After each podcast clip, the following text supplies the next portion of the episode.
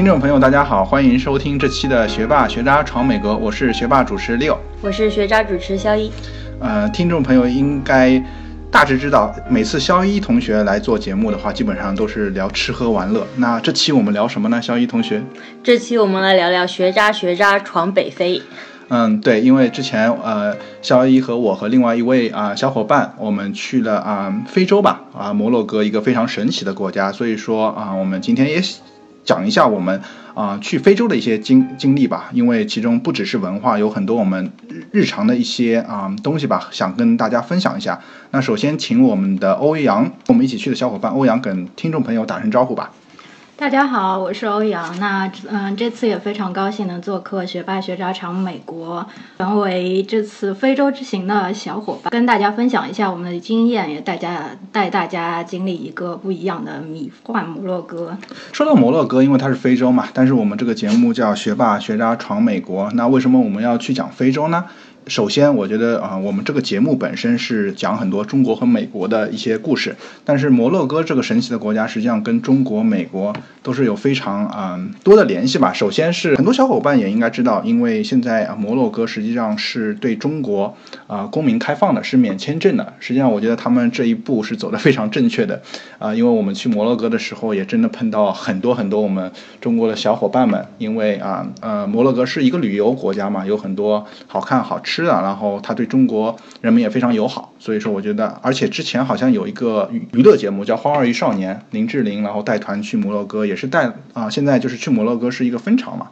那对于我们生活在美国的，实际上我觉得非常有意义的。为什么要讲到摩洛哥的话，就是因为摩洛哥它是一个嗯一个。就是呃伊斯兰的一个国家，那实际上因为我们生活在洛杉矶这个城市，我们实际上我们周围有很多不同种族的，实际上有很多伊斯兰教的啊。我们去的时候也正是正逢一个啊斋月，是一个伊斯兰教非常重要的一个文化节日。在我们身边这些伊斯兰教的人，他们在斋月中是要啊好像不能进食。那当时我们也是觉得很奇怪，但是说来美国这么久以后，我们慢慢习惯了。在闯美国的过程中，我觉得一个很重要的一个我们学到就是要尊重不同的文化嘛。去摩洛哥也让我们这些在美国的人看到一个真实的文化，所以说也是想。通过这个机会，不只是讲好玩的，但是从这个摩洛哥中啊，去探索一下，就是说不同在美国最重要的一个核心精神，就是啊，去体验不同的文化嘛。那总体让两位小伙伴肖一和欧阳总结一下嘛。我们先先先先现在回想一下，你们这次摩洛哥之行有一些什么收获呢？因为跟欧阳同学，我觉得很很搞笑，就是我们回来回来时候啊，我问他摩洛哥好不好玩，他说挺好玩的。但是我后来问，那你会不会回去？他说我不回了，去一次就够了。那为什么呢？其实我也是这样想的。我觉得如果朋友问我值不值得去的话，我的回答肯定是值得。但是，呃，如果说再要不要去，当时回来的感受是。嗯，不想再去，但是因为对于我这种喜欢瓶瓶罐罐的人来说，去到摩洛哥肯定是一个嗯很走不动的地方，因为他们当地有各种的手工艺品啊、皮革啊什么，而且他们当地东西的价格不贵，那啊全靠讨价还价。那这一点的话，我们三个人的分工就是我摄影兼砍价，然后我们有。肖一成会计，还有李友这样的 GPS，我觉得这样也是一个非常好的组合，完完美的组合。对，对。那肖一同学呢？现在回想一下，让你再去的话，会不会？如果让我再去的话，也不是说完全反对吧。但是你说很热情，并没有。世界上还有很多更好玩的地方。嗯，我觉得这个国家给我的感受就是非常非常的不一样。嗯，就是跟很多你你。普遍说的什么欧洲啊、亚洲啊什么的，就完全一个百分之一百不同文化的地方。但是呢，同时他们的套路真的是太深了。对，所以说我们之后也会讲一下吧。我觉得是非常一个不一样的文化吧，因为摩洛哥这个国家，它北边又是靠西班牙非常近，有很多欧洲的文化，然后。南边有沙漠，然后有很多典型的非洲文化，又是一个有非常长的一个文化古国，所以说真的是有很多东西讲。那之后，我觉得最最好玩的还是很多他们的套路真的是非常深。那我们之后也可以讨论一下。那回到我们的主题，我们觉得，嗯，首先讲一下吧，当时基本上在美国很多的一个文化就是在啊、休假的期六七月份，大家都会出去玩嘛。当时好像是肖一同学选择说啊，我们要去摩洛哥，但是我和欧阳同学当时啊、也是有同样假期嘛，但是摩洛哥当时我们不是在考虑范围之内，我们有点还是想去这种欧洲比较就是法国啊、英国这样比较就是大众的。但是当时肖一同学是怎么样去觉得要去摩洛哥，是不是也是看了《花儿与少年》？我倒没有看《花儿与少年》什么的，我对这些节目都没有什么特别大的感觉。我主要是看了网上有一有个分享的一篇文章，嗯呃，写这篇文章的人叫探云，那他呈现了一个非常非常有意思的摩洛哥，非常不同的文化。嗯那他的摄影技术也是非常的强，嗯他可能还有自己一些呃小众的团吧，嗯有一些带摄影的团，然后我觉得这个照片拍的实在太美了，我就对这个地方非常非常向往。然后那时候呢，正好欧洲就像巴黎什么的恐袭事件也是比较多，那我们一商量呢，我就觉得要不就去摩洛哥吧。嗯，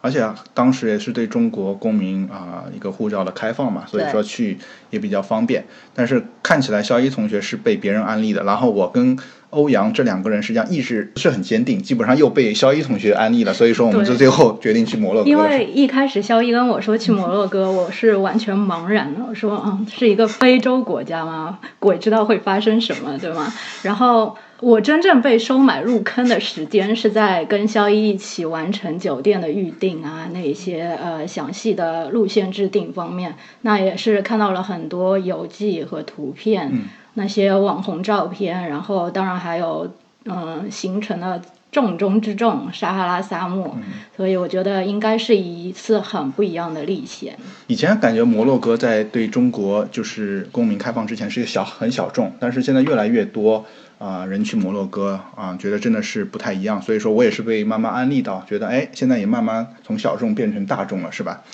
这得感谢摩洛哥的国王，嗯他去访问中国，然后这个国王真是很任性啊，觉得高兴了就想说给你们开放签证，然后大家都可以去了。对啊，因为我们去摩洛哥的时候，真的看到我们很多同胞，然后当地的人民也对我们中国人民非常友好，因为知道我们的钱包还是呃比较开放比较开放的，对吧？那说到第二点，那这就是我们为什么去摩洛哥。但是当当时实际上有一点，我和欧阳同学都没有啊想到的，就是当时有一个斋月。当时我们也不太明白斋月到底是就是会有多大影响，但是我们当时因为我们假期在美国也是就是比较固定的，那只能在斋月去。那当时肖一同学为什么觉得呃斋月也是可以？因为听说斋月有很多斋戒嘛，因为而且有很多店铺开门。其实我当时订的时候并不知道是斋月，然后呢，等我订完了，我开始做一些更细节的行程的时候，我就想说，哎，怎么还有一个斋月这个东西？那我查查今年的斋月是什么时候？结果一查就是我们要去的时候，然后我当时就懵了，我想说啊，怎么办？那那不是什么吃的都没有吗？嗯，但是后来的话，我做了更多的调查，就关于斋月，在网上 Google 了更多的内容，我就觉得，哎，可能会是一个比较不一样的旅行。就是说平时的话，你能看到的一些呃东西，那在斋月里面，会有非常不一样的对斋斋月的那个斋月的那个习更加俗。去理解他们的一个文化吧。没错没错，特别是宗教方面，因为我其实本人对那个伊斯兰教还是比较好奇，比如说你说基督教啊，或者是佛教一些，就是嗯、可能相对了解，所以我就是怀着一个非常大的好奇心，嗯想说，哎，斋月可能是一个对于我们来说是一个比较好非的常不一样选择，嗯。但是不知道欧阳同学和和，因为我们周围也有很多伊斯兰教的，但我当时就有伊斯兰教的呃，就是说呃同事嘛，但是他们斋月时候就是不进食，我觉得非常非常奇怪。但嗯是去了那个摩洛哥以后，我真的是对对这种文化，觉得他们对这种宗教的虔诚有一个不一样的理解嘛。对，因为呃，我公司的几个同事也是会在斋斋月的时间进食。那他们主要就是说，在这一个月里边，太阳上就有太阳的时候都不能进食，包括喝水，不能从事任何体力或者很娱乐的运动。嗯、当然体力运动是可以，只是说、呃。到了下午之后，大家因为不进食又不喝水，有没有这个都会都会很虚弱，嗯所以说很多店铺到了下午的时间都会都会提早关门，或者说等开斋，那就是日落的时候，大家会有一个共同的一个开斋的时间。那到这以后，大家会庆祝或者吃一些薄粥啊，再开始慢慢的调整进食。嗯，对，但是这样的一个文化，如果我们没有去摩洛哥之前，就是在本地，我们很难理解，怎么样可能一个月完全啊、就是有十几个小时不进食，这样人还怎么生存？但是真正去了解啊、在摩洛哥以后了解他们这个文化，是觉得啊、他们也有自己的一些宗教信仰，他们的虔诚实际上是有很多啊、文化造成的。所以说，我觉得多元化的文化实际上也是我们闯美国，包括闯非洲的呃一个原因吧，这样子。对对，那回到我们主题之后的话，就是讲一些大概的吧。嗯，就是说，呃，我们这次的一个嗯行程吧，啊、我们一共是去了差不多十天嘛，是吧？所以说行程上我我因为是集，像欧阳说的，我们三个人分工啊、非常明确。那之前的一些就是说，呃，订酒店啊，包括是行程，基本上都是呃肖一同学定的是吧？那我们之前这十天的话，前面三天是去的一个非常有名的一个旅游城，叫 m a l i k a s h m a l a k e s h m a l a k e s h 对，就是嗯非常好玩。然后啊、然后第四、第五、第六天，实际上我们去去了一个撒哈拉之旅，对吧？。对，然后之后的三天，我们在一个非常古老的一个古城 Fez。嗯。之后的话，我们又去了一个，就是说一个蓝蓝色的小城，这个就是靠海的一些城市吧，一些城市和西班牙很接近，所以说非常不同。那最后一天就是第十一天的话，我们就是回到他们的首都卡萨布兰卡。那卡萨布兰卡大啊、很多小伙伴应该很清楚，嗯，就是说有一部一部电影电电影北非电影，而且是它的首都，所以说这次实际上，呃，我们去了很多不同的城市，基本上啊、呃前面几天在马里克什，然后在撒哈拉沙漠住的，呃，后面又是去 Fez，然后去了舍夫沙万和一些海边的城市，最后去卡萨布兰卡，啊、然后这些城市实际上跟我前面说到的，他们的文化会很不一样，嗯，因为有一些是靠近沙漠的，有一些是古城，有一些是靠近西班牙的，然后最后是卡萨布兰卡，也是非常现代化一个城市，所以说真的去摩洛哥，感觉你可以感觉是体验四到五种不一样的一种文化和一种啊、一种经历吧，所以说这也是摩洛哥为什么吸引很多中国人去的，因为啊、有可能我们去欧洲一个国家，它只有一个城市比较好，比如说法国就去巴黎，但是摩洛哥实际上它有很多可以玩的地方，而且它的文化非常不一样。那之后我很好奇的，作为一个嗯非常会玩吃喝玩乐的，那最重要就是吃。就是吃和喝嘛，那是不是肖一同学当时，然后会或者是欧阳同学，你们觉得现在回想起来，摩洛哥的吃喝是不是也也 OK 呢？这样子，嗯，我老实讲的话，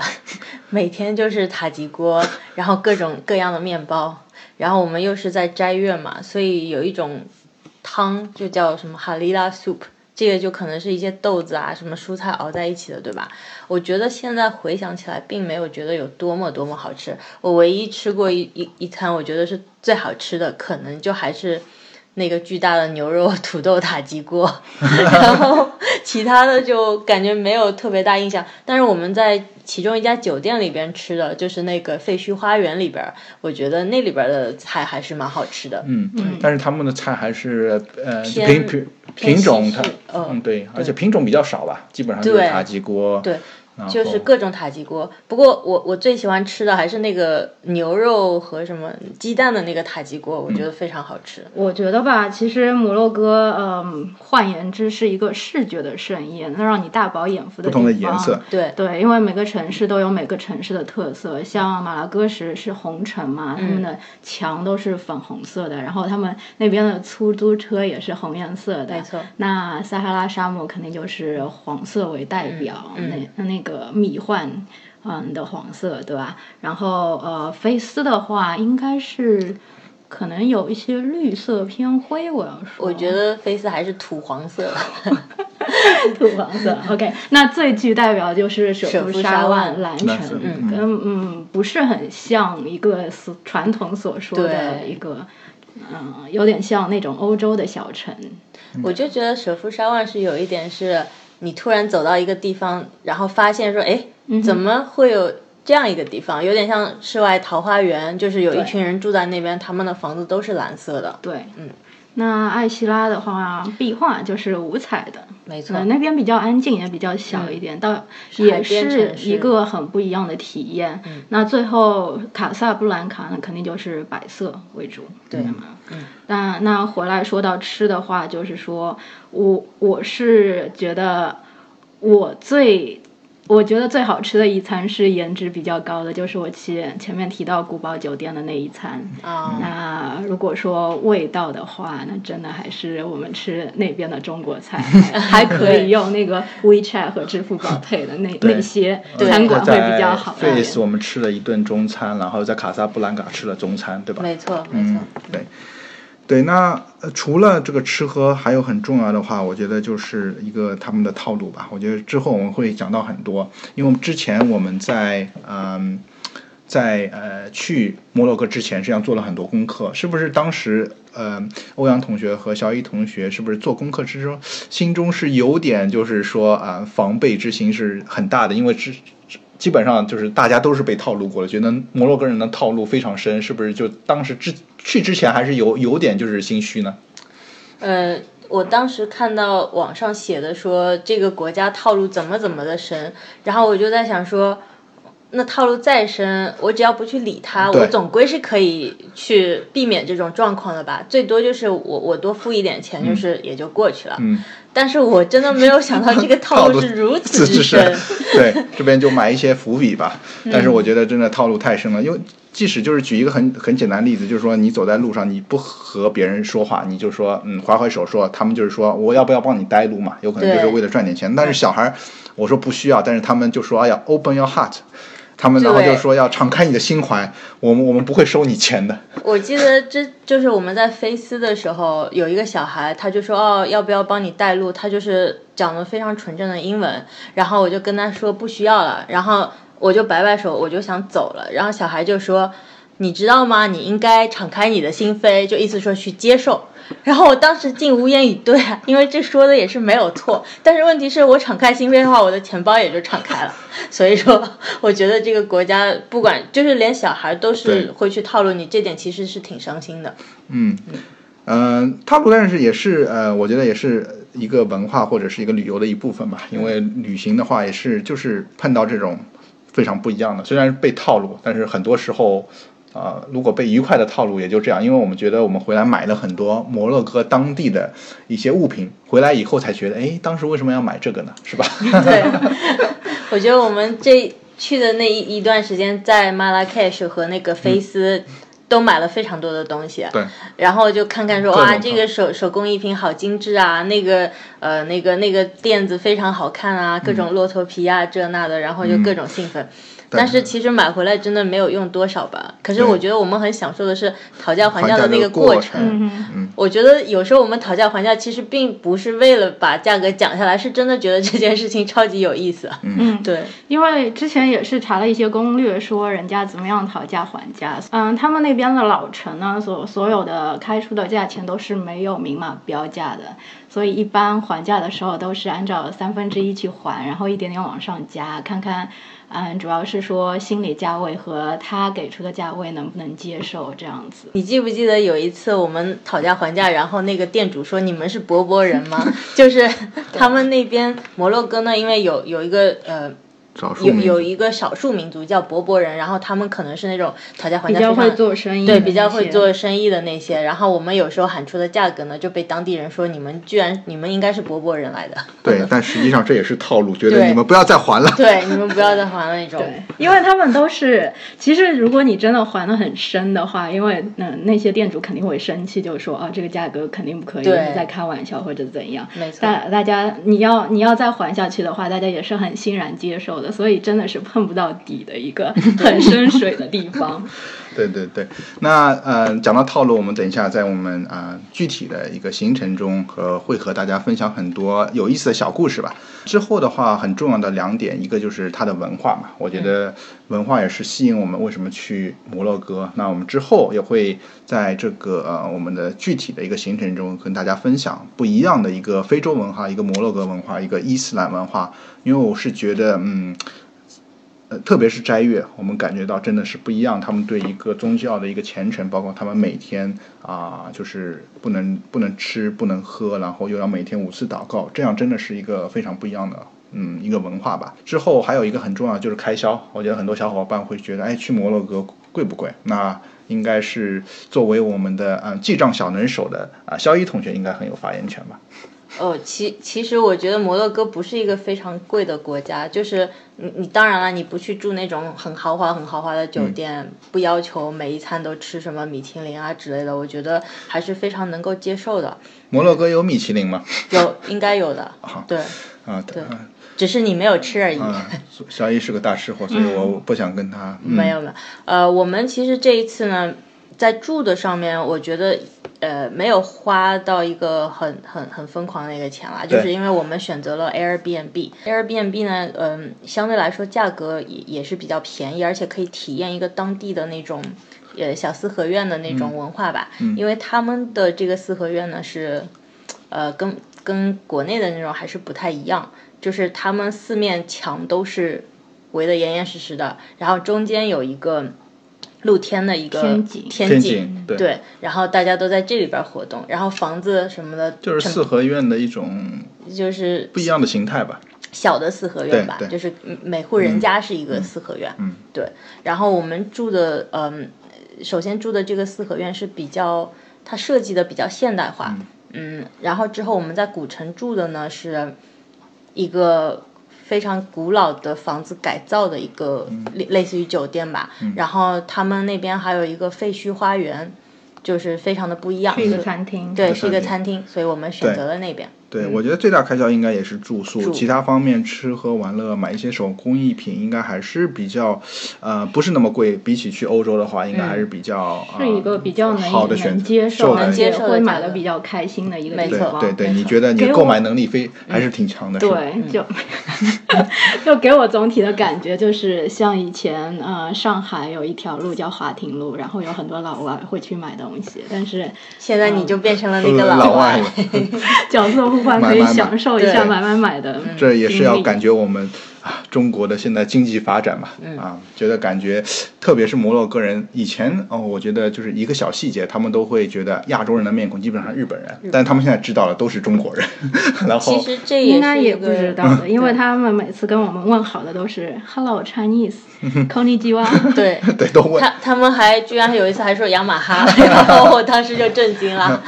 对对对，行了，那说了这么多，实际上我们也是埋了很多伏笔，但是总结下来真的是摩洛。歌从吃、从住、从文化、从套路、从很多景色来说，真的是一个非常嗯值得去的国家吧。虽然说前面说了有可能去一次也够了，但是我觉得是有很多啊回味的地方吧。接下来就是。具体说一下，我们这十十啊十一天的旅程，实际上大致也是分成四块。第一块就是啊，就是在马里喀什，我觉得很多小伙伴可以到花儿与少年，也是林志玲去的，他也很感受一下他们这一个。叫花样姐姐吧。对，花样姐姐。因为现在娱乐节目花花儿与少年。因为节节目太多，呃，希望小伙伴也也可以理解吧。国内现在综艺节目比较多，是吧？那回到主题的话，实际上第一段就是马里马里喀什，然后后面就是嗯三天的一个沙漠之旅之后。后的第三段就是 Fes 一个古城，然后后面一段就是小城加上丹吉尔、艾希拉，然后舍夫沙湾，然后就是加上对。那实际上第一段旅程，我觉得马里凯是一个是一个必去的。那当时我们是从洛杉矶出发，然后我们是通过呃英国转机的，我们从伦敦，然后到达。马里喀什，然后当时也是很多英国人，感觉就是好像摩洛哥，因为以前是法国殖民地，实际上有很多的欧洲的人也去那边啊旅行，然后也碰到很多中国的小伙伴。这边的话，我们第一感觉好像到摩摩洛哥，实际上还是挺兴奋的。然后我们看了他们这个机场，觉得还是挺现代化的，非常现代化。嗯，但是之前我们做的一个啊功课，实际上马里喀什也是一个古城嘛，有黑非常长的一个历史，但是我们觉得很奇怪，哎，这个好现代化，对吧？其实现在呃，因为也也是因为发展嘛。就是马拉喀什来说，古城只是它的一部分，其实是一个比较大的城市。外围的话还是非常现代化的。对，因为摩洛哥是一个蛮嗯特别的国家。像如果中国的话，你你要旧区改造，肯定是把旧的城拆掉，然后直接建新的比较现代化的一些建筑啊什么。他们政府的话。就是会把古城整一个保留下来，然后在古城外面重新或者围绕古城建一个新的区。我们到了机场，当然是很现代化的一个 Malakish 的机场。住的 Airbnb 呢，其实是在古城里，那那个古城应该也有五六百年的历史吧？对对然后进去的话，其实就有一点点傻眼，对完全就是就感觉回从一个世界二十对年前那种对对样子，对，你就从一个世界穿穿梭到对，另外一个你会看到那些突突车啊、翻盖手手机。呀、对。啊，然后没有 WiFi 啊，各种。其实那边有一个他们集市嘛，就有那些小贩过来嗯。卖橘子啊，都是称斤啊，什么什么的那对。对，还有卖很大很大的西，瓜。当时我们从机场出来，实际上是酒店安给我们安排了一个司机，对，其实是我们 Airbnb 那边的主人，他是帮我们安排了一个接送这样子的。嗯。然后呢，我们刚开始就觉得，哎呀，这个城市还是应该感觉蛮现代化的。嗯那我们到了那个古城以后，我是直接傻眼的，我不知道你们俩是怎么想的。然后我想说，这这这难道就是接下来就开进黄土对里了，对对你真的？然后车突突车开过去，还一阵沙飘起来。因为他们的老城叫 Medina 嘛，对吧？然后我们进去以后就感觉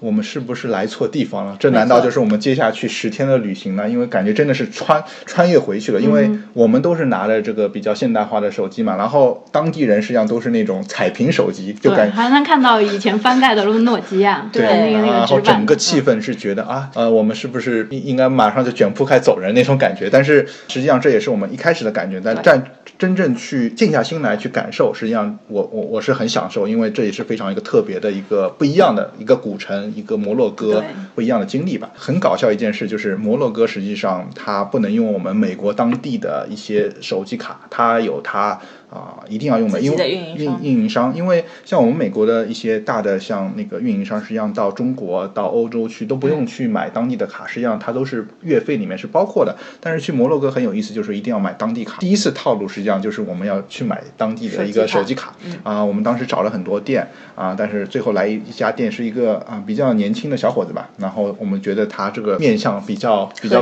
和善，可以相信。然后欧阳同学就很开心了，然后上去跟这个年轻的小伙子就开始说我们需要什么啊？虽然说他英文也不是这么好，但是他简单的不讲英文，他都讲法语啊。讲法语，但是说简单交流也可以嘛。那之后的话，我们就是呃主要是靠纸。靠纸，然后说，然后说我们需要换那个芯呃需要换那个芯片卡卡，对对。但是为什么欧阳欧阳同学被套路呢？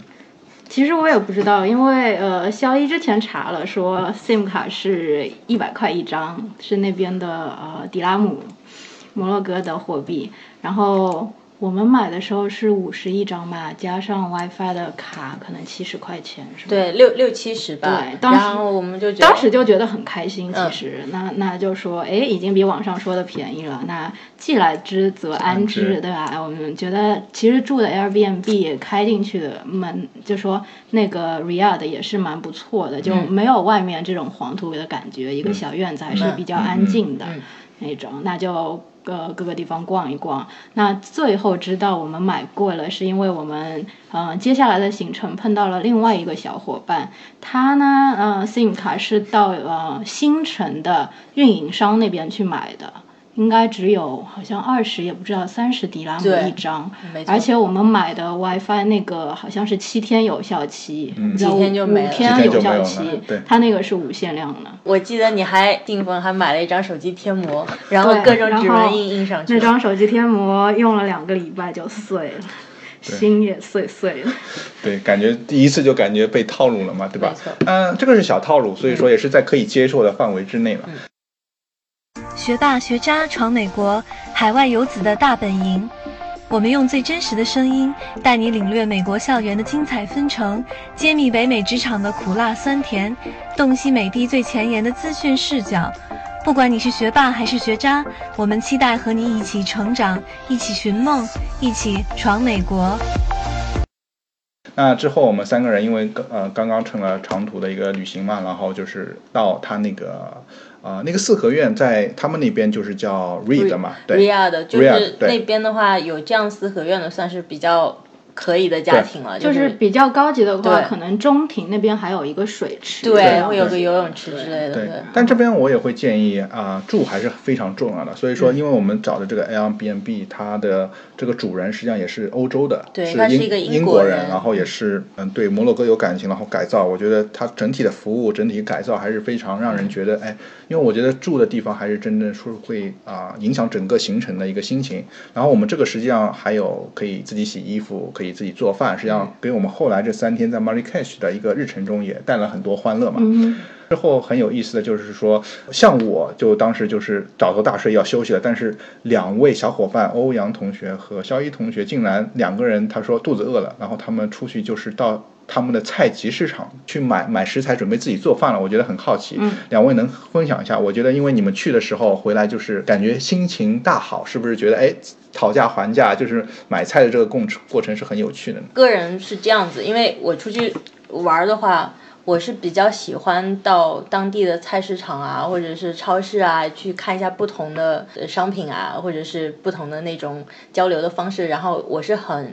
享受这个过程的，嗯。所以我就拉着欧阳呃一起去买菜，不管语言通不通吧，反正你你捞两个鸡蛋，人家会跟你想多少钱，嗯。呃，然后我们呢就是出去的时候就是买了蛋啊、大蒜啊、什么番茄、胡萝卜各种各种的，然后还有牛肉。但是我很好奇你们是怎么交流，因为我觉得买菜这种大姨大叔应该都不会英文吧？他们通常就是坐在那边，他们会叫一个会讲英文的人过来，就比如说他会喊一个什么名字，然后会过来一个讲英文跟你说，哦，这个这个多少钱，他会做一个翻译。另外一个就是说，比如说你捡两个蒜，他就跟你说迪拉姆，你听得懂吧？嗯然后他会说一和二或者什么比个手势，我们就给他多少钱就可以了。嗯，我我就是直接把手上的一堆硬币对给他，挑对 对，那这边反正也是一个科普吧，因为嗯、呃当地的一个货币叫迪拉姆，摩洛哥，那差不多它的十块钱的话，相当于我们美金的话只有一块钱，嗯，人民币的话相当于差不多是呃。一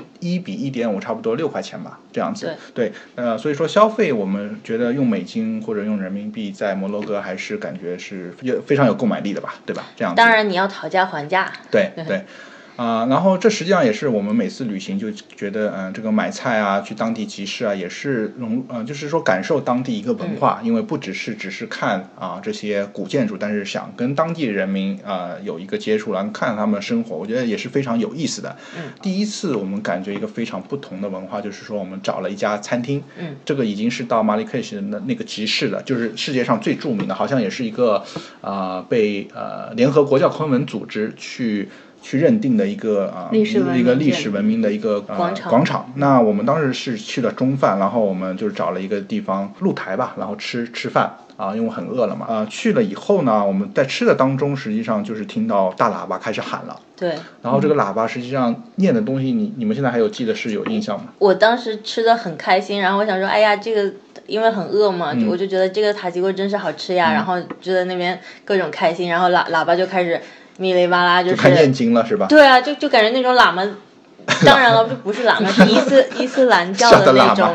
对，他就开始哔哩吧啦开始念，然后我就当时懵逼了，我想说这是什么鬼，然后就发现全程的各种大喇叭，然后我我一因为我们是在露台上嘛我们就看见，哎，那边有了个喇叭，这边又有个喇叭，那边是清真寺，所以就所有的喇叭开始一起放，嗯就是放这种祷告。祷告。然后我就觉得其实还是蛮震惊的，因为第一震撼的，震撼的因为第一次听到这样的一个，而且是呃各种喇嘛、各种喇叭一起喊，然后念的东西也就是念经，我们听不清，所以说我们第一次感受到，实际上是当时一个宗教，包括它一个斋月的一个不同点嘛。对，而且那时候因为他们斋月不能吃东西，然后我们还在那边大快朵颐，感觉说啊。呃，到底是吃还不吃？我突然就有点儿慢下来。对，那后来跟啊、呃店家然后聊下来的话，他们实际上这样是一一天有五次这样的一个喇叭，呃念呃喇嘛在喇叭里面念念念经是吧？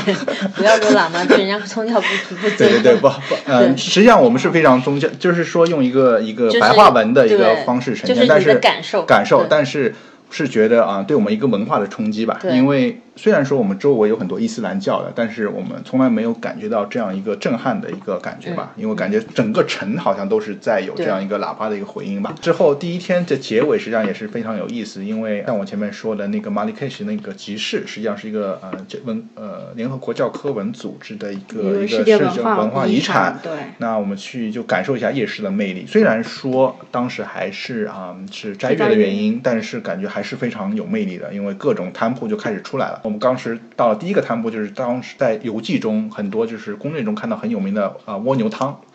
然后我肖一和欧阳这两个大吃货，然后就迫不及待的去感受一下蜗牛汤。最后不知道有什么感觉？我并没有很迫不及待，我只是觉得很好奇，嗯然后就买了一一很小一碗吧，嗯但是我吃了一口，然后我当时就看到有一个蜗牛，就是那个形状在那边，直接就吐了，我我实在吃不下去。对，就是感觉是要尝试一下，但有可能啊、我们这个口味不是。但是之后的话，在吃蜗牛汤同时，我们也第一次碰呃和我们的中国来中国的那个小伙伴们聊天，因为我们碰到两个人，那也是从好像从。大陆过去去摩洛哥玩的啊、两个小伙伴，那他们已经是完成了他们的摩洛哥之行，因为我们是马里克什是我们的开始第一第一站他们是最后一站。那我们就是想请教一下嘛，因为当时我们是刚刚到嘛，我就很好奇问一下两位，就是有什么经验？我们最重要的就是想知道套路到底深不深。那他们感觉他们好像也是自驾游，玩了十几天，然后最后说啊、一半是好人，一半是坏人。那这句话我们就觉得，哎，啊实际上办一办还还 OK 嘛，这样子。其实心里对也是有一底底，但是但是最后我们总结下来，有可能是百分之九十是坏人，百分之十是好人。没有了，我觉得其实一半一半的比例已经非常大了。我不知道你们俩是怎么想嗯的。当时我听到一半一半，我就觉得这个比例也太高了。嗯但是你想旅游城市中间的话，肯定会有一些说是宰游客啊什么的，就对看其实怎样自己调节的心情。没错没错，这个肯定要自己调节的，没错。到了一天，实际上是已经做了很多的，嗯，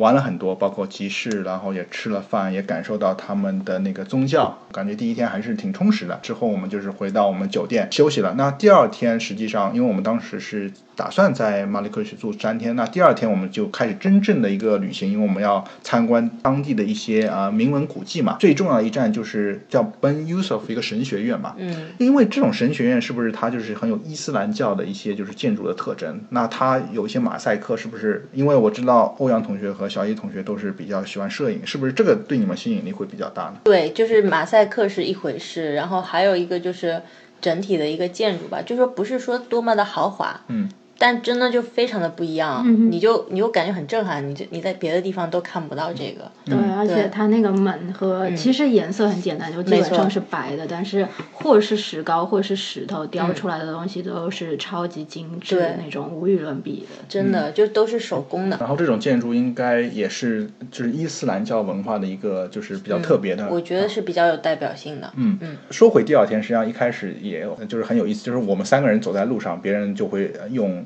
比如日文啊、中文跟你打打招呼嘛。但很有意思，就很多大叔或者小哥会说，哎，你们要去哪里？那我们说我们要去本 Usof，就是这个神学院，但是他们会说，哎，那边今天不开门。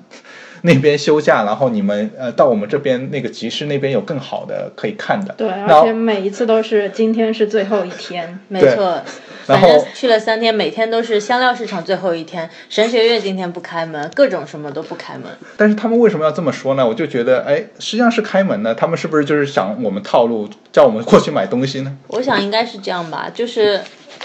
可能赚点外快之类的，但是因为当时已经知道说是有很多套路的，所以我们们就拒绝，就是这一点还没有上当受骗，对。就完全还是按照自己的但是我觉得他们他们的神情就是感觉是想帮我们说，今天不开门，对你们都特别不用去，特别的真真诚，我几度都就差点就相信，你知道吗？对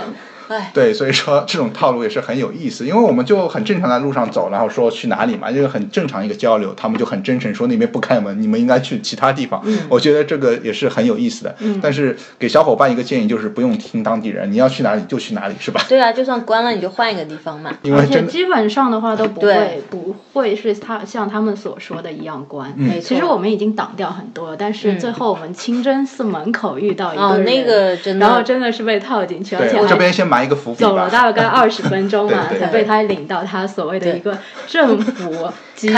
对开的一个。之后我们会提到这个 Yusuf，实际上我我们是非常推荐去的，因为它的虽然说不是很大，但是它真的是有很多伊斯兰教的一些啊、建筑的一些特色吧。呃，因为我们去的还是比较早，也建议小伙伴如果要去的话，还是早些去，这样可以避免人流。因为感觉后面很多就是我们中国的小小伙伴们来，然后摆各种 pose，因为很漂亮嘛，就觉得会就是说，如果要拍照的话，我觉得还是早点去啊。还有在这种旅游城市和这种极地名胜古迹，我们就可以发现我们现在国内小伙伴的力量，因为各种各样的各种 凹造型的力量，我对也是，实在是。那回到我们主题的话，之后第二站实际上我们去了马里卡什的一个博物馆，其其中只是有一个灯是非常特别的，是不是？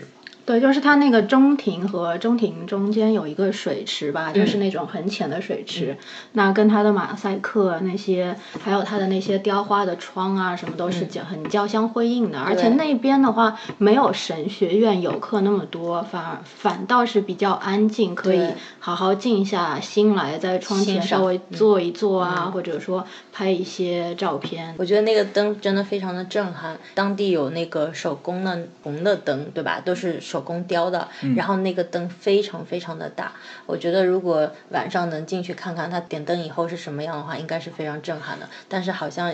晚上应该是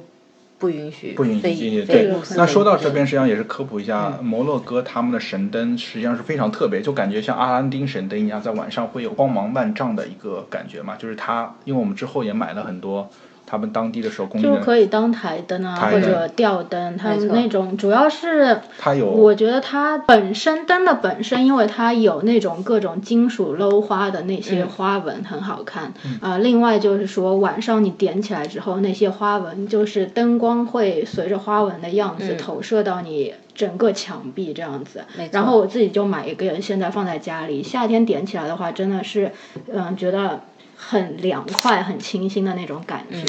也因为它是像有一个呃有一个光影在那边的。嗯，是。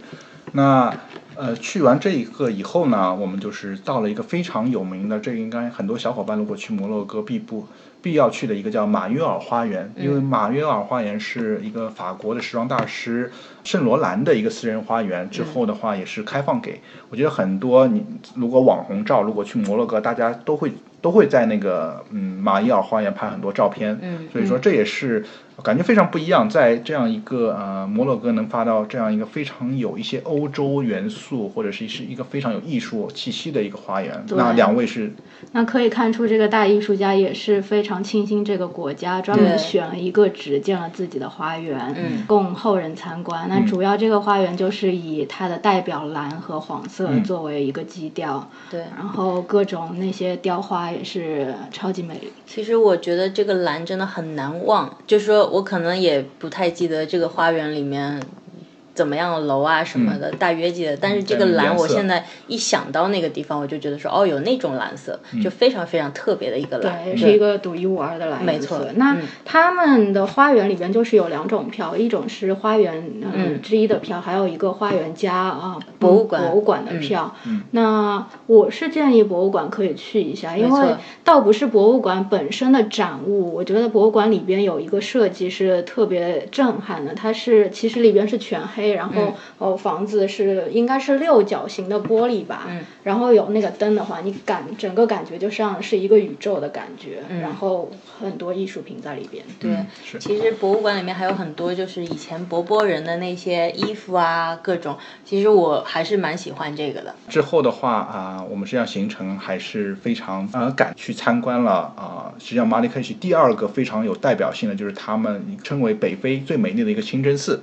然后这个清真寺实际上是在摩洛哥的地位就仅次于哈桑二世哈桑二世，就是在卡萨布兰卡那个非常非常雄伟。之后我们会讲到这个清真寺，它实际上是呃仅次于它的，但是它是在马里克是一个最高的建筑，就是所有的任何的建筑啊、在马里克西就是不能超过这个，所以是非常有名。在这个广场上，就是看清真寺的这个啊、过程中，实际上也是遇到我们在呃摩洛哥碰到一个最大的一个套路最呃套路最深的一个地方，也是令呃我们欧阳同学念念不忘的。那让欧阳同学跟我们讲一下吧，因为我们觉得也是非常非常有意思，也可以代表呃我们在摩洛哥看套路有多深的一个地方。嗯，那首先就是我们在那边看的时候，看到很多人在炒白，因为那个时候中午的时候是没有人。在那边朝拜，但是地上铺了很多毯子，然后我们就遇到了这个小哥，小哥就说：“呃，你们是过来玩的吗？其实我是跟嗯摩洛哥政府的旅游局玩嗯做的，然后我带很多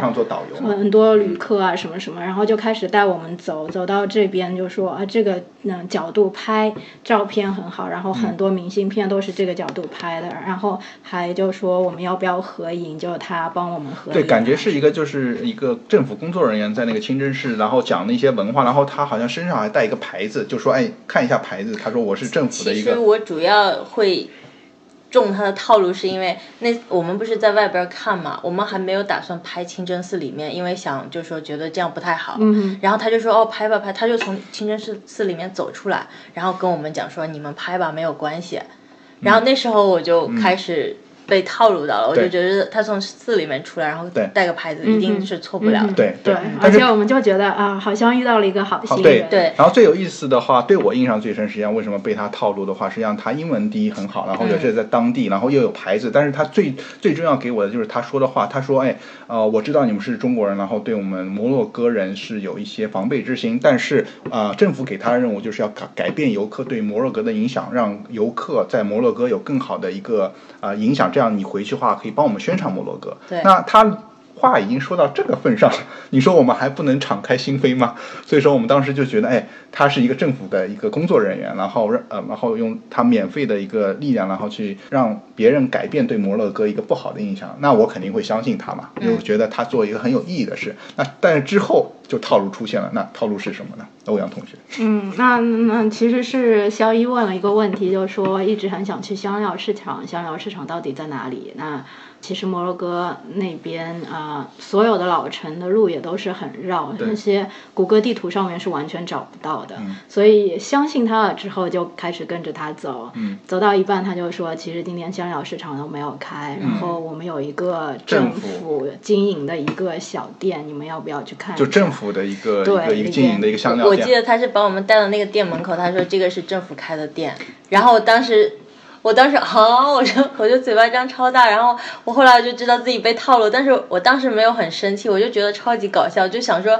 经过了这么多，原来居然还是个套路，但是我们就进去看了，就是无非就是他让你买点东西嘛，也不是什么特别大的事儿，然后就我就是帮把这个当做一个非常搞笑的事儿。对，因为前面他说的很好，就是。就是已经就是做做套路，已经做到全套了。然后然后已经说了说让让我们这种游客改变对摩洛哥的印象，然后又又给我们拍照。我觉得套路做到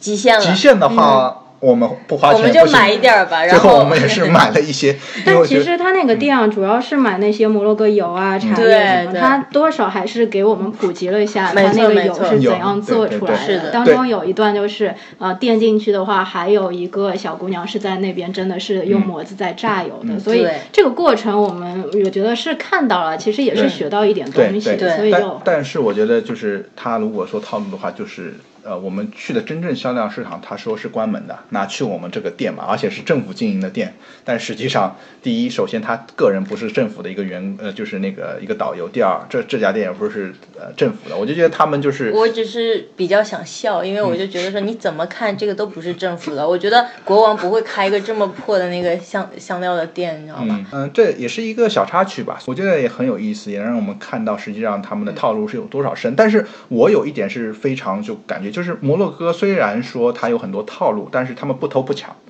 没错，这这一点是我觉得和欧洲不一样，因为我们去欧洲的时候都会非常小心有小偷嘛。嗯。有小偷的话就很麻烦，因为你要包括钱包或者是他有抢劫。但是摩洛哥人，我觉得这一点我们要赞同，就是说摩洛哥人虽然说他套路深，骗你去买。但是他不偷也不抢，这一点我觉得很多人要去摩洛偷和抢，如果是和那个套路比，我还是宁愿被套路，是吧？治安还是很安全的。好像因为他们的法律，如果你偷和抢的话。会被罚的非常非常的重，所以说他们就是基本上是没有偷抢的。那回到我们主题的话，这一天我们也是基本上去了很多地方。那最后晚上一个最大的就是又去了一个德基德基玛广场去感受它夜市。但是这一天我们最想感受的就是他们那个七点和。九点一个最大的一个祷告，因为这个祷告的话，就是所有的基本上很多当地的人都会去前面说到的当地最大一个清真寺，然后他们这个清真寺之前的一个广场，所有人都是有一个。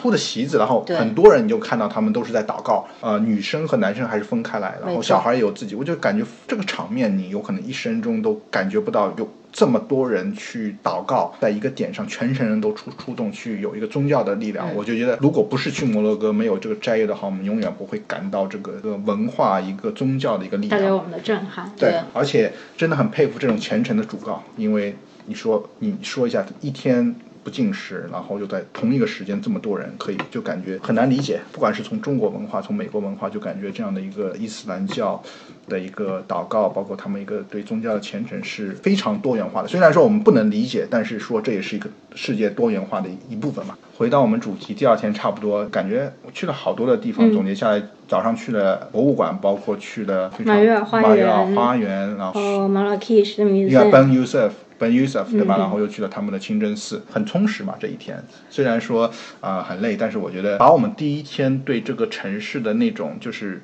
不好的印象，就感觉是不是回到。啊，三十年前感觉没什么好玩，但是真正你去到了这个老城，去慢慢静下心来去体验，就觉得哎，实际上这是一个啊很不一样的一个文化嘛，是吧？嗯，对，那这就是第二天的行程。那第三天的话，实际上因为前两天工作量比较大，第三天我们就是想啊放慢节奏，来一个慢生活。那睡到自然醒。第三天也没有安排很多的行程，呃，唯一去的一个旅游景点就是去了一个巴伊亚皇宫，这个感觉是一个摩洛哥前国王的皇宫，但是我是觉得没有很大的必要去。感觉没有什么特色，大家我都不太有印象了。这个皇宫，对，可能我觉得呃，主要接壤的还是它的历史吧，就比较呃老一点。然后它因为是一个遗址，差不多是呃只有地基是在上面都已经没有了。对。那我们去的时候，可能有的地方还在整修，所以它那个水池也是没有没有放水的一个整个一个被遗弃的样子。所以没错。但是第三天最重要学学生啊，大家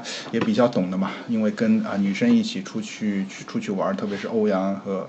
大妈这样买买买，对，所以说买买买是呃是不必呃必不可少，对。呃，买肉是自己做饭是吧？是啊。对对对，但是最有意思的实际上是啊，当时去买那个前面小易我之前说的一个很有啊摩洛哥特色的一个小凳子，各种各样颜色小垫子，就是可以坐在屁股下面，然后可以塞东西那种垫子。因为欧阳同学他还很想买，那我们觉得来摩洛哥这一次也不容易，那就买个垫子嘛。去各种店去问，但感觉里面学问还很多，因为有各种皮料啊，羊皮、公羊皮、骆驼皮，有各种山羊皮，山羊皮有各种做工花纹。然后我们去了不同店，最后去了一家店。这个小哥感觉面相还是比较好，然后跟我们做了很多科普，然后说这个是什么皮。欧阳同学就是从最便宜的羊，呃，就是说羊皮看到公羊皮，然后看到呃山羊皮，然后看到最贵的好像是骆驼骆驼皮。他说是后面是骆驼肚子上对骆驼肚子上的皮，而且他说有一个什么当地的一个部落的花纹印花，嗯，大家也懂得，女生嘛买东西就是嗯。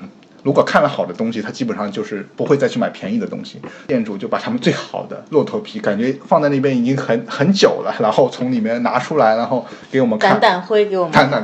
对对对，很有意思。那我不知道当时欧阳欧阳同学怎么想的，是觉得哦，我一定要买这个吗？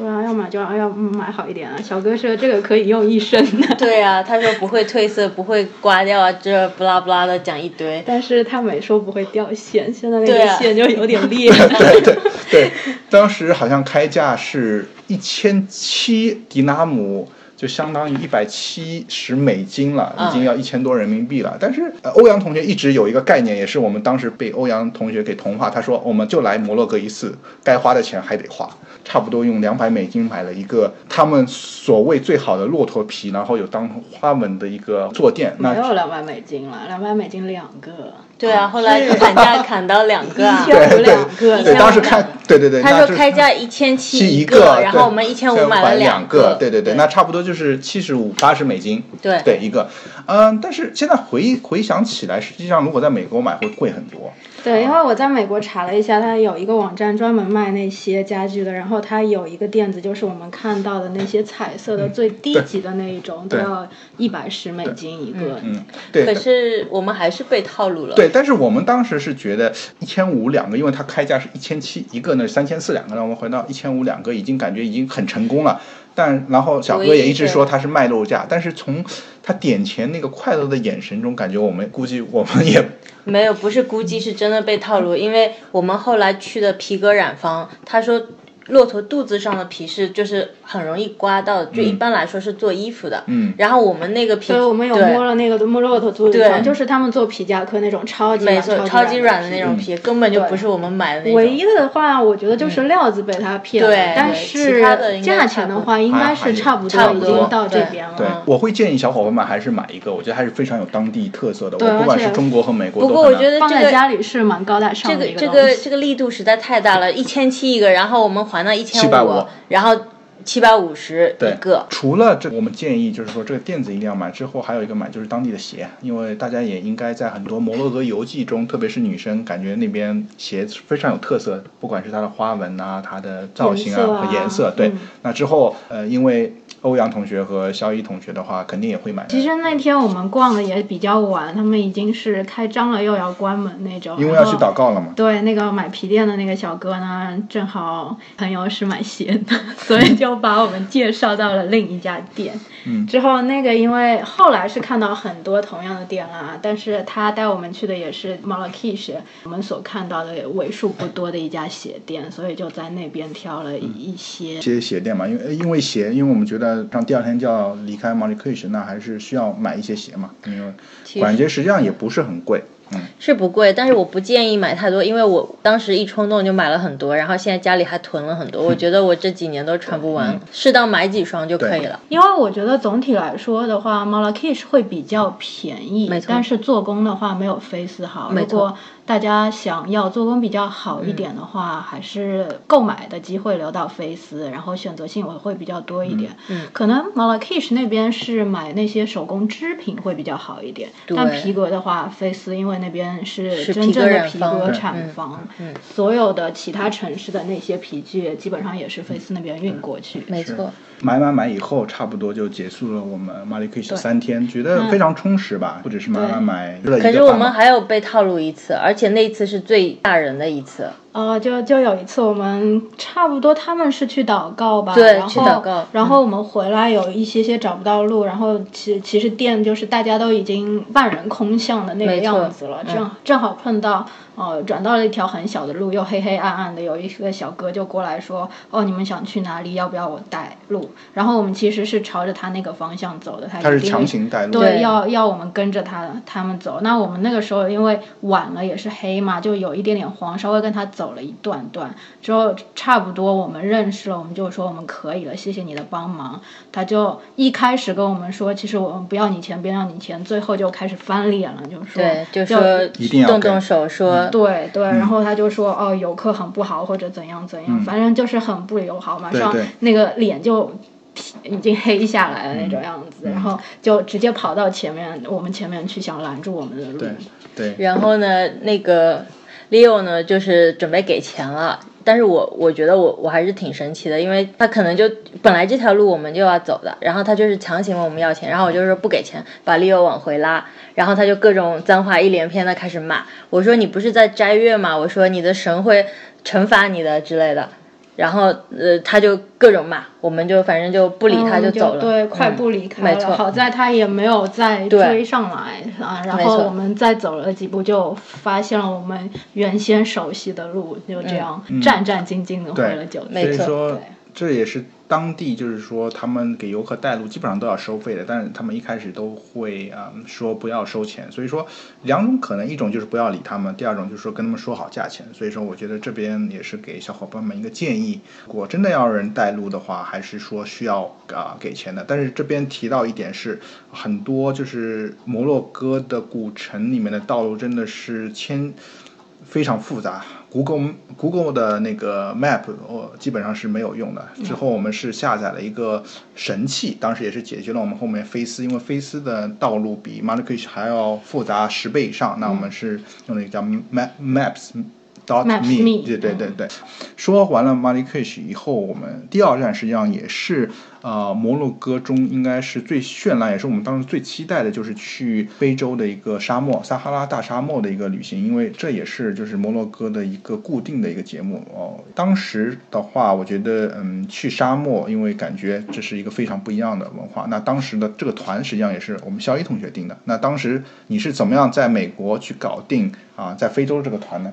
其实团有很多的选择，我我就是通过发邮件各种问价格啊，包括网上一些那个推荐的。那我觉得其实可能也都差不了多少，就就关键就看你是不是想要一个自己的司机。然后比较好控制自己的行程，然后还有就是帐篷方面，那你想要住什么样档次的帐篷？呃，要不要带厕所那种？带厕所当然会贵一些。那因为当时我们在网上看到一个叫 Cam Cam，就是一个网红帐篷，呃，它就是很好看，里边就是白色的，然后还有带厕所，被那个网红图片吸引了，所以我就决定订一个这个叫 Cam Cam 的一个帐篷。我们就去体验了一把。嗯嗯，对，因为当时有很多选择，后来我才知道这个团真的就是基本上路线是一样的，但是啊，其中的就是不管是吃的住的会很不一样啊，有的团基本上就是一百欧元以下也有，但是说你要在在沙漠里是跟别人一起住的，然后基本上也没有什么防防沙措施，基本上也没有厕所，那就是说呃每天在吃土嘛。但是有一些豪华，比如说。啊，像肖一同学定的这个，有可能就是稍微价位高的，有可能要到三百欧元左右。那这个有可能它就是一个豪华团，吃的比较好，然后住的话就是像你住的那个沙漠的帐篷，还有厕所，然后吃的也比较好。所以说看自己的需求。但是我们因为第一次到到沙漠，就是感觉从这个我们的角度来说，还是说定一个比较好一点的，这样可以更更加享受这个旅行的过程吧。因为沙漠里面。居然有马桶，这一点是比较震惊的，所以我非常想去看看这个东西是怎么样去做工作的。对，对，那三天两夜这个豪华团的话，我们就是从马里 K 一直出发，实际上这个旅程也是很很多时间是在路上。那啊，我们实际上是这个旅程是会有一个当地的摩洛哥向导会啊开车接我们，那他开的就是丰田的一个越野车嘛。那这个小哥给我们很很好的，非常有经验的一个，然后。嗯，其实前三天我们都是一个心惊胆战，就说要要提防着人家的那种旅游的，嗯，心情和嗯神经也是一下子就放松下来。对对对对对，因为有这样一个向导嘛，也相相当于一个私人导游。那这个小哥是做差不多已经做了五年，然后。比较年轻，然后他又会讲阿拉伯语、西班牙语、法语和英语，所以说也很受欢迎。他也跟我们说，以前会有日本人比较多，但现在越多越来越多越有或是中国人。然后像他们这样导游，实际上。啊，每年都不停的在跑，因为摩洛哥这个旅游产业也是非常蓬勃发展。那在和这个导游的三天两夜的一个接触中，我们实际上也了解了很多当地的文化，因为在跟他聊天的过程中，他也了解了很多斋月啊，包括当地的一些啊，就是生活习俗吧。那之后我们会具体讲到，当时因为斋月，因为小哥也是伊斯兰教，所以说他当时也是不能进食，从早上两点钟。啊，到晚上七点都不能进食，但是又要帮我们去开这个长途汽车，所以说我们也是非常就是感谢吧。在第一天的路程中，实际上我们还没有到那个沙漠，但是我们去了一个非常有名的景点，就是实际上是很多欧美剧在这边取景，包括国内啊，应该 H HBO 在国内也非常火的《权力的游戏》，嗯，包括有电影《木乃伊决斗士》都是在这边。啊，取景的，包括我们当时去的话，啊，也挺。渤海行动就是成龙大哥在那边在路上。因为正好是我们去的一天，前一天他们正好也经过这边，在那边拍戏。对。那之后的话，晚餐实际上我们是住了一个叫城堡酒店，那也是欧阳同学前面也说了，里面的晚餐给他留下了很多印象。我觉得。不管是景色还是晚餐，在城堡酒店都是感觉有一些贵宾的感受吧。对，因为那个城堡酒店，我们当时去，可能因为也是斋月，没有多少游客，呃，进餐也是大家一起，呃，在一个比较大的餐厅。那数了一下，除了我们一个四个人四个人的团，还有另外就只有两名游客，所以呃，各种其实游泳池啊、台球桌啊啊，各种娱乐设施啊，都是。开放，就免费可以玩的。之后它还有一个观景台，因为它那个城堡酒店是在一个悬崖，嗯对悬崖和山谷之上。刚刚进去的那一边，我印象最深的是那天我们正好天气可能比较潮湿，还有一点点下雨，直接是日落的时候就看到一。大条彩虹就是地什么都没有，就是黄土高坡那种嗯地平线，从左边升起到右边落下去。没错，那也是非常震撼的。像如果住在城市的话，不会有这样，即使在 L A 会有很多彩虹，也没有看到过，就是这么这么那么就说空灵的一种这么彩空的彩虹。对，然后呃跑到酒店的后面，当然也是山谷里边可以看到那边城市的整个景观嗯。和一条直接穿过去的河吧，那是非非非常美的。对，我觉得那个它的乌云也很震撼，所以就是乌云彩虹啊，什么那个乌云的金边之类的对，因为加在一起。正好到的时候，差不多已经要看日落的时候。了。，没错，嗯。然后他们他那边还有一个小小草房子嘛，嗯。就是也是全景的，正好是沿着它那个山谷制造的，在里边不会山谷的古风吹到，但是可以欣赏很安静的欣赏，嗯，山谷下山所所有的的景景色。对，是这样。那今天节目的话，实际上我们已经讲了很多，差不多也要给我们一下休息，所以说我们会在下一期节目中跟大家去具体再讲一下，就是非常有意思和有意义的一个沙漠之行，包括菲斯古城。那希望就是这期节目的话，给大家一个从一个轻松的角度看一个学霸学渣在到一个非洲旅行，虽然说和闯美国没有太大的关系，但是也是从这样一个过程中聊一下旅行的一个利益，一个对文化不同的意义吧。那之后的话，下一期节目我会讲一下沙漠之行、菲斯之行、卡萨布兰卡之行、舍夫沙曼所以说，希望大家可以啊，在下一期节目中继续听我们三个人叨叨叨，是吧？那非常感谢，那这就是我们这期的学渣学学霸闯美国，闯美国感谢。